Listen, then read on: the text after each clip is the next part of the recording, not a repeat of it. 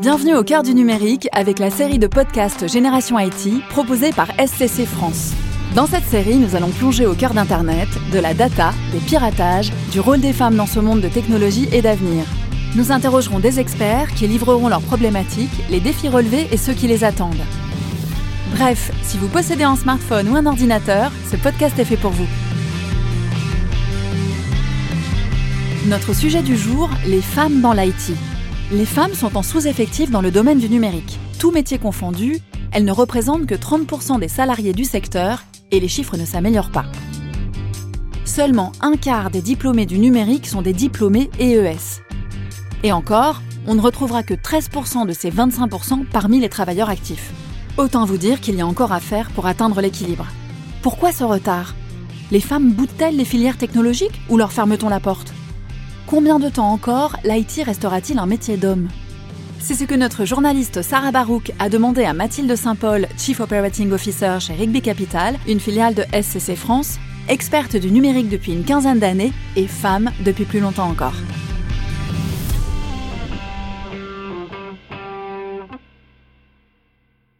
Bonjour, bonjour. Euh, j'ai lu euh, très bêtement que selon le rapport euh, DESI, seulement 18% des spécialistes dans le numérique sont des femmes, que si 57% de l'ensemble des diplômés de l'enseignement supérieur sont des femmes, il y en a que un quart qui obtiennent leur diplôme dans les filières du numérique et seulement 13% de ces diplômés travaillent effectivement dans le secteur du numérique. Donc on va essayer de comprendre comment ça se fait qu'il y a si peu de femmes dans ce domaine, comment ça se fait que ça reste un domaine d'hommes alors que finalement il y a autant de femmes que d'hommes qui utilisent euh, le numérique. Et qu'est-ce qui fait qu'elle reste un petit peu encore à la porte? Et qu'est-ce que vous, vous aviez de spécial pour rentrer?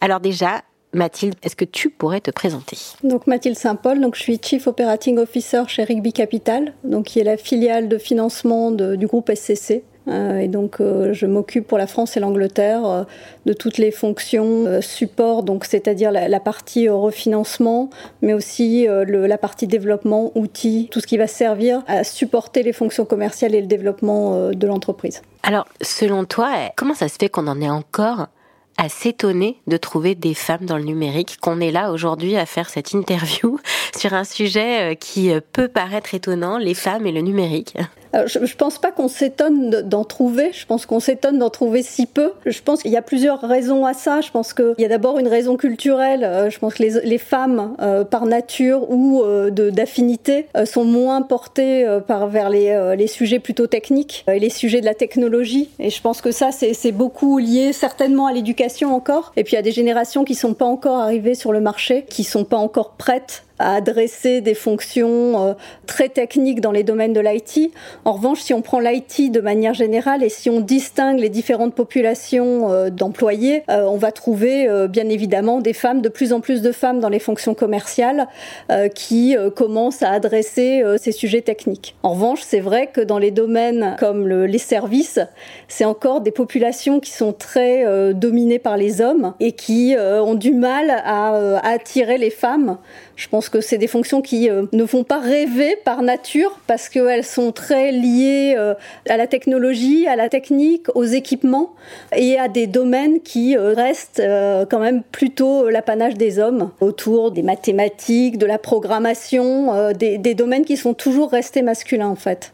C'est plus culturel. C'est l'éducation et puis euh, peut-être euh, aussi un, manque de curiosité ou d'envie de domaines qui sont euh, aujourd'hui encore présentés comme des domaines masculins et parce qu'ils sont des domaines masculins, finalement les, femmes ne vont pas naturellement vers ces domaines-là puisque c'est des domaines dans lesquels on ne trouve pas finalement ce qui va attirer les femmes. On va trouver les femmes plutôt dans des choses qui vont être tournées vers l'humain, vers la communication, vers la relation et tous les domaines autour des services sont des domaines qui sont plutôt des territoires masculins, qui sont plus euh, orientés vers euh, le, j'allais dire la mécanique, mais presque la logique et qui sont culturellement et euh, dans notre éducation vus comme des domaines plutôt masculins. Mais je, je pense pas que euh, les femmes aient moins de capacité pour le faire. Et c'est pas, je pense, c'est vraiment plus un sujet de formatage et aussi un sujet de la manière dont on voit le domaine de l'IT et dont est représenté l'IT. Aujourd'hui, la représentation de l'IT, elle est très technologique et quand on regarde dans la communication de l'IT, on va pas trouver des choses qui vont engager euh, les femmes dans ces domaines-là parce qu'elles vont pas être attirées par l'image que renvoie l'IT aujourd'hui, qui est, qui est un milieu très technique. Oui, et un milieu où il y a essentiellement des hommes en fait. Est-ce que véritablement on est attiré quand on va être la seule et qu'on va euh, finalement euh, bah, se retrouver euh, toute seule pour aller déjeuner, toujours avoir à défendre la cause des femmes comme s'il fallait le faire parce qu'on va être forcément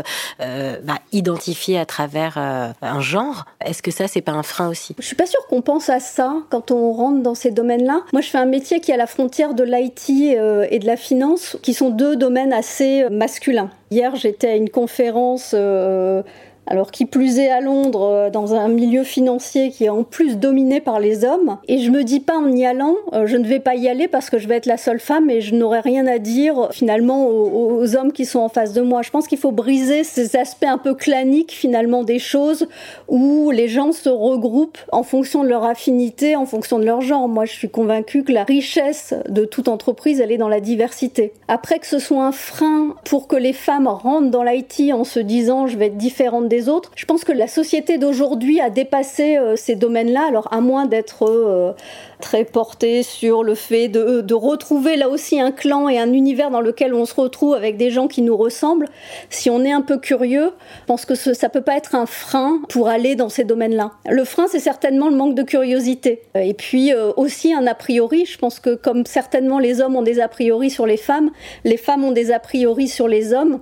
Et je pense que là aussi, la manière dont on communique autour de la relation homme-femme, euh, en voulant toujours les opposer, n'aide pas finalement à cette intégration-là. Alors que, comme je disais, moi je suis convaincue que c'est finalement le, mélange des genres, mais au sens large, hein, c'est pas seulement un mélange de, de genre homme-femme qui va faire la richesse euh, d'une entreprise, c'est euh, cette diversité, c'est finalement la contradiction qu'on va apporter, un regard différent sur finalement une manière de faire, sur certaines problématiques avec un prisme qui va être complètement différent.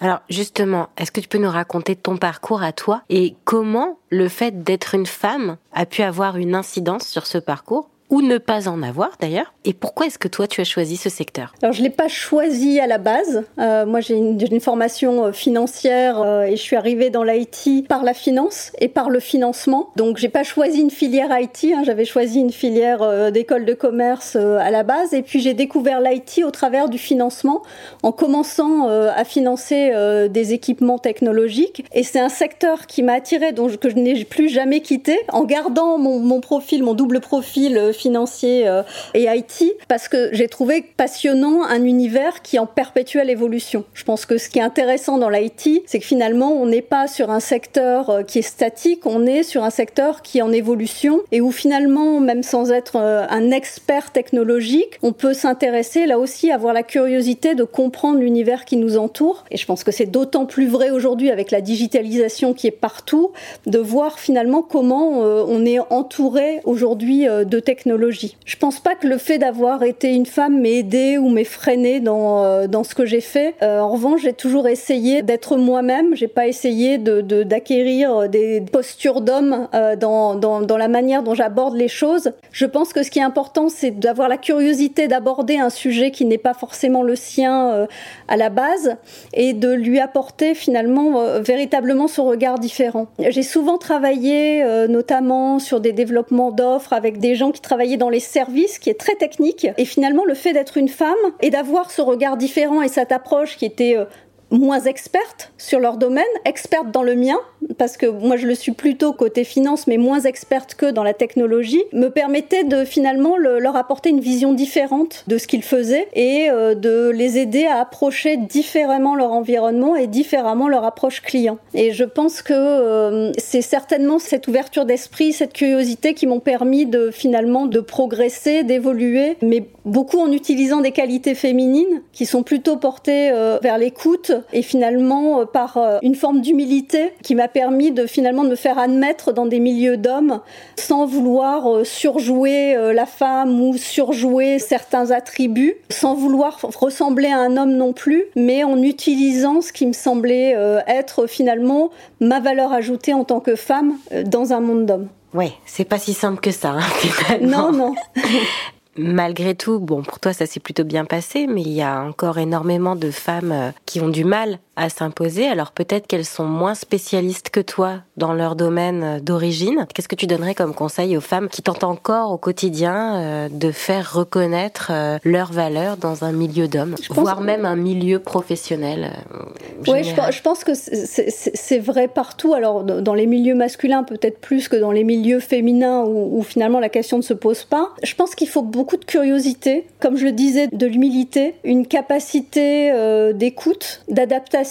Et puis euh, finalement, je pense qu'il faut aussi rester soi-même. Euh, là aussi, comme je le disais tout à l'heure, je pense qu'il ne faut pas vouloir adopter des postures qui, ne sont pas les nôtres et qui ne sont pas naturellement les nôtres. Je pense qu'il faut être sincère dans ce qu'on fait. Et puis surtout être aussi extrêmement professionnel. Je pense que on demandera et on exigera entre guillemets d'une femme toujours peut-être alors c'est malheureux à dire, mais on exigera peut-être toujours d'une femme plus de professionnalisme que de la part d'un homme, puisque je trouve qu'en fait la société est beaucoup plus exigeante vis-à-vis des femmes qu'elle l'est potentiellement vis-à-vis des hommes. Euh, on attend euh, d'une femme, euh, au-delà de son apparence, qu'elle soit plus compétente, qu'elle soit travailleuse. donc je pense qu'une femme, malheureusement, et je pense que c'est encore le cas, dans ces milieux-là notamment, a besoin de produire beaucoup plus d'efforts que ne le ferait un homme pour montrer sa valeur et sa compétence. Parce qu'on ne va pas lui reconnaître sa compétence par nature et peut-être aussi parce qu'on va penser à la base avoir des a priori euh, finalement de par sa féminité sur euh, peut-être son incapacité à manager ou à faire preuve d'autant d'assertivité que, que, que ne pourraient les hommes. Est-ce que c'est pas un problème ça? Euh, Pour moi, c'est un problème. Je pense que c'est des choses qui doivent évoluer. Je pense que c'est des choses qui évoluent. En fait, quand on, on regarde finalement euh, l'évolution de la société, puis la manière dont certaines qualités humaines sont vécues aujourd'hui, avant, on parlait pas de bienveillance on ne parlait pas d'humilité. Finalement, c'était des valeurs qui n'étaient pas des valeurs de l'entreprise. Je pense que ça, c'est des valeurs féminines qui sont en train de s'imposer en entreprise et qui, pour moi, sont des valeurs euh, extrêmement importantes, justement, pour euh, aborder là aussi euh, différemment la manière dont on va gérer potentiellement sa carrière, la manière dont on va porter un regard sur les autres et dont on va les aider aussi à progresser. Est-ce que tu as un exemple euh, de défi que tu as dû relever justement dans ta carrière ou peut-être des proches euh, qui t'ont raconté parce que tu étais une femme? Pas sûr d'avoir des défis que j'ai dû relever parce que j'étais une femme. Je pense que des défis, on, a tous à relever euh, des défis. On, a, euh, on a tous des, des épreuves euh, finalement dans notre carrière. Je pense que pour moi, ce qui a été important, c'est justement ma capacité à mener des projets d'hommes. J'ai souvent eu à mener des projets transverses qui impliquaient notamment des experts, des experts techniques. Et, et, et, quand on travaille avec des experts techniques, c'est souvent difficile de se faire admettre, donc il faut asseoir sa crédibilité, il faut montrer qu'on est crédible et que euh, finalement on est capable de comprendre ce qu'ils disent en le retraduisant peut-être avec d'autres mots, mais, euh, mais finalement euh, que même sans être un expert technique, on a la, capacité à comprendre leurs problématiques et leurs sujets. Donc je pense que les sujets les, les, les plus complexes que j'ai eu à aborder, c'est vraiment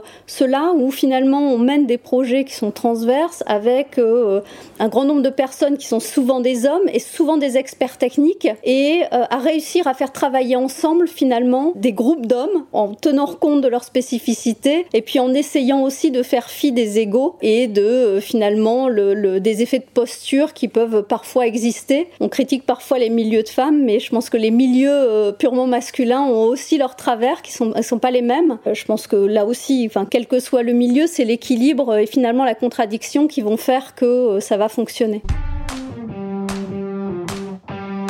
Est-ce que pour toi, euh, l'égalité des chances, euh, ça doit se traduire par l'égalité tout court? En, d'autres termes, finalement, euh, est-ce que l'égalité des droits, ça doit se traduire par une absence de différenciation? Est-ce qu'on doit mettre de côté sa féminité pour se faire une place en entreprise et particulièrement dans l'IT je pense qu'il faut, il faut être soi-même. Voilà, il faut être naturel, ne pas se mentir, avoir euh, suffisamment de capacité à, prendre du recul euh, sur les choses. Et, je pense qu'il ne faut pas oublier sa féminité. On peut euh, être une femme et puis sans vouloir jouer à être un homme, sans vouloir rivaliser ou avoir de, des postures. Je pense notamment à certaines postures d'assertivité qui sont naturellement pas féminines. Néanmoins, je pense que là où il faut travailler, je pense où les femmes doivent travailler, c'est certainement sur la confiance de par euh, finalement l'historique, de par euh, la manière dont sont parfois vues les femmes, je pense que beaucoup de femmes n'ont pas confiance en elles et ont besoin, euh, comme je le disais tout à l'heure, de, de s'affirmer d'autant plus, d'être d'autant plus compétentes. Et je pense que c'est pour ça que certaines ont besoin de travailler sur la confiance. Et la confiance, je pense que ça se travaille. Ça se travaille alors par l'apprentissage, ça se travaille par l'expérience, ça se travaille par la compétence. Mais dès lors qu'on a confiance en soi et qu'on ne doute pas finalement de sa capacité à faire, je pense qu'on peut, on peut aller là où on veut. Je pense que ce qui freine certainement les femmes, et on dit souvent que sur les CV de femmes et les CV d'hommes, la différence c'est que sur les CV d'hommes, les hommes ont tendance à, augmenter un peu finalement euh, la manière dont ils se présentent, alors qu'une femme va être beaucoup plus euh, honnête entre guillemets sur ses capacités, quitte à être peut-être en dessous de ce qu'elle sait réellement faire et à ne pas se présenter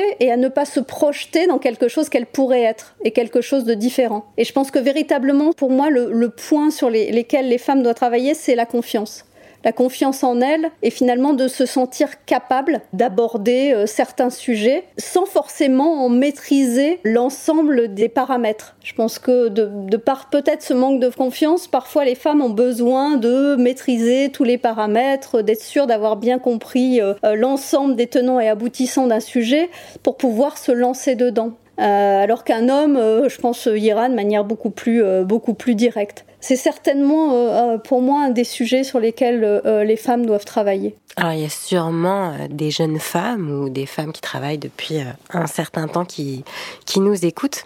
Est-ce que tu pourrais leur donner un, un argument pour que finalement elles aussi se joignent à la grande famille de l'Haïti? Alors sur l'IT euh, en tant que tel, ce que j'ai envie de dire, c'est ce que je disais là aussi en, introduction, c'est ce qui a fait que j'ai aimé euh, ce secteur et que j'aime ce secteur, c'est que euh, c'est un métier dans lequel on ne s'ennuie pas. Ce sont des métiers qui sont en perpétuelle évolution et qui finalement sont aujourd'hui qui fait que notre quotidien est ce qu'il est. Et l'IT, la technologie de manière plus générale, c'est finalement le monde de demain. Et je pense que si on veut contribuer à un meilleur demain, à un futur peut-être plus radieux. Je pense que ce sont des, domaines dans lesquels il y a encore énormément de choses à faire. Pense qu'on parle beaucoup d'environnement, on parle beaucoup de sujets euh, sociétaux. Moi, je suis peut-être de celles qui pensent que c'est la technologie qui nous sauvera et finalement c'est l'innovation qui nous sauveront. Et je pense que dans, ces domaines-là, on aura besoin demain de femmes, justement, de tous horizons, pour pouvoir euh, apporter une richesse de contradiction, de créativité euh, dans ces domaines. Et je pense que les femmes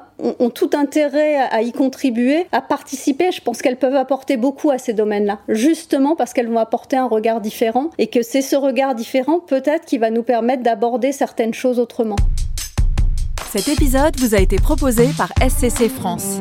Merci à nos intervenants d'avoir participé à Génération IT. Merci à vous de nous avoir écoutés. Si ce contenu vous a plu, n'hésitez pas à vous abonner et à le partager autour de vous. Dans les autres épisodes, nous parlerons d'autres sujets passionnants. À très vite avec Génération IT.